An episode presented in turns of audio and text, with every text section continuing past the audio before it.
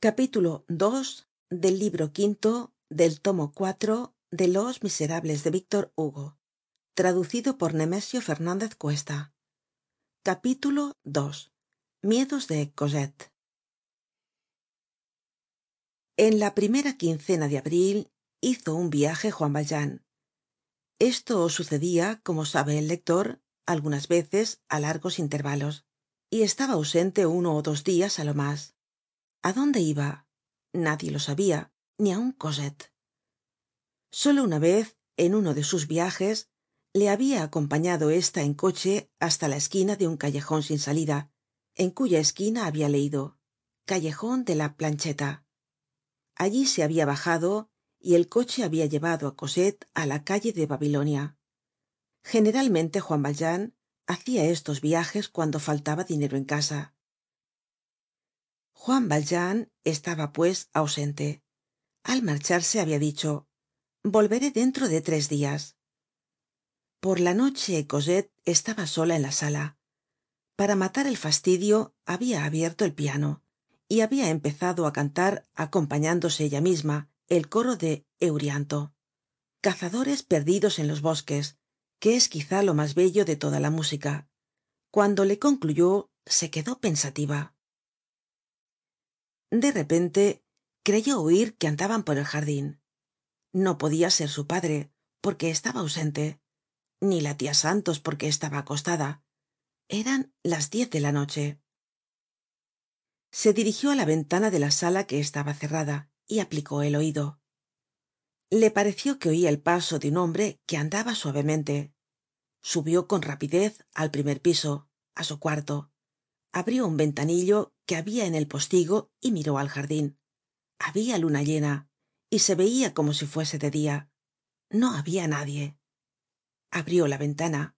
El jardin estaba absolutamente silencioso y lo que se veia de la calle desierto tambien cosette pensó que se habia engañado.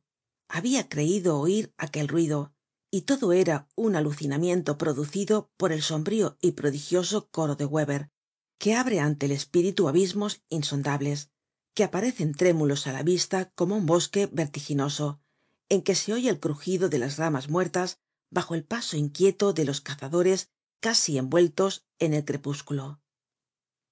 Y no pensó mas en esto. Además cosette no era por naturaleza muy tímida. Tenia en las venas la sangre de esas gitanas y aventureras que andan con los pies descalzos recuérdese que era mas bien alondra que paloma y tenia un fondo de valor y energía.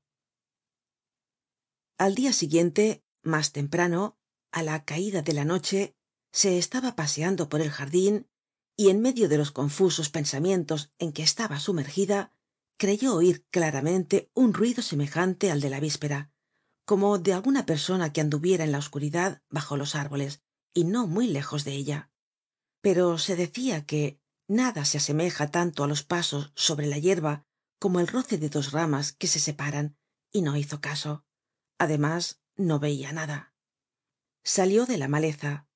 Tenia que atravesar un espacio alfombrado de menuda yerba para llegar á las gradas de la puerta. La luna que acababa de salir á su espalda proyectó su sombra delante de ella y sobre la alfombra cuando salió de la maleza. Cosette se detuvo aterrorizada al lado de su sombra la luna proyectaba claramente sobre el césped otra sombra singularmente espantosa y terrible una sombra que tenia sombrero redondo. Parecia la de un hombre que estuviese de pie en la orilla del césped á pocos pasos detrás de cosette. Permaneció un minuto sin poder hablar ni gritar ni moverse ni volver la cabeza pero al fin reuniendo todo su valor se volvió resueltamente. No habia nadie. Miró al suelo. La sombra habia desaparecido. Penetró en la maleza registró audazmente los rincones llegó hasta la verja y no encontró á nadie.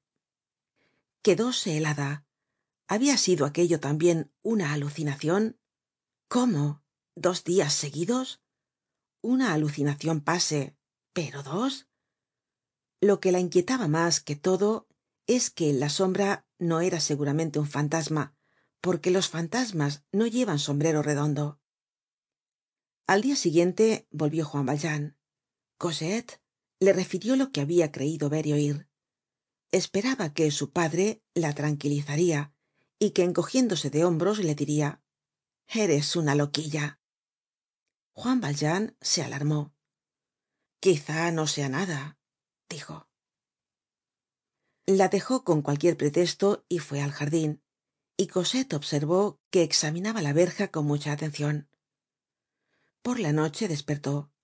Esta vez estaba segura de oir pasos cerca de la escalinata por bajo de su ventana y la abrió. En efecto en el jardin vio á un hombre con un garrote en la mano.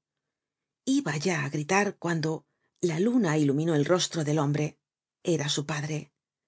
Volvió pues á acostarse diciéndose qué alarmado está juan valjean pasó aquella noche y las dos siguientes en el jardin y cosette le observó por el ventanillo. La tercera noche habia luna menguante y salia mas tarde. Seria como la una de la mañana y cosette oyó una carcajada y la voz de su padre que la llamaba echóse fuera de la cama se puso una bata y abrió la ventana. Su padre estaba en el jardin en el césped. Te despierto para tranquilizarte le dijo. Mira aquí tienes la sombra del sombrero redondo y le enseñó sobre el césped una sombra que hacia la luna y que parecia en efecto el espectro de un hombre con sombrero redondo era un perfil producido por un tubo de chimenea de palastro con chapitel que subia por cima de un tejado próximo. Cosette se echó á reir tambien se borraron todas sus lúgubres suposiciones y á la mañana siguiente cuando almorzaba con su padre se chanceó sobre el siniestro jardin visitado por las sombras de los tubos de chimenea. Juan valjean se tranquilizó completamente y cosette no se detuvo á examinar si el cañon de chimenea estaba en la misma direccion que la sombra que habia visto ó habia creido ver y si la luna estaba en el mismo punto del cielo. No se fijó en la singularidad de un cañon de chimenea que teme ser sorprendido en flagrante delito y se retira cuando mira su sombra porque la sombra habia desaparecido cuando cosette se volvió y cosette creia estar segura de ello la jóven se tranquilizó por completo. La demostracion le pareció evidente y creyó que era un efecto de imaginacion lo mismo que los pasos de alguno que anduviese por el jardin por la tarde ó por la noche. Pero algunos dias despues hubo un nuevo incidente